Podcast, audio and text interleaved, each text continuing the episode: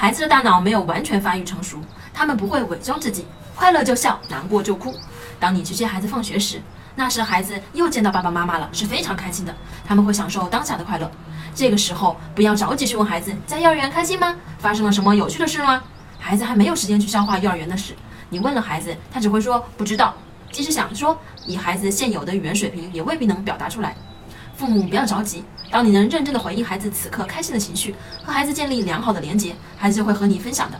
可以在回家后和孩子分享一下你今天在家做了什么，为孩子准备了什么晚餐，还可以根据老师发在群里的照片作为引入点，询问孩子他在做什么，都可以引导孩子进行分享。我是不完美柚子妈妈，关注我，为你分享最有深度的育儿知识。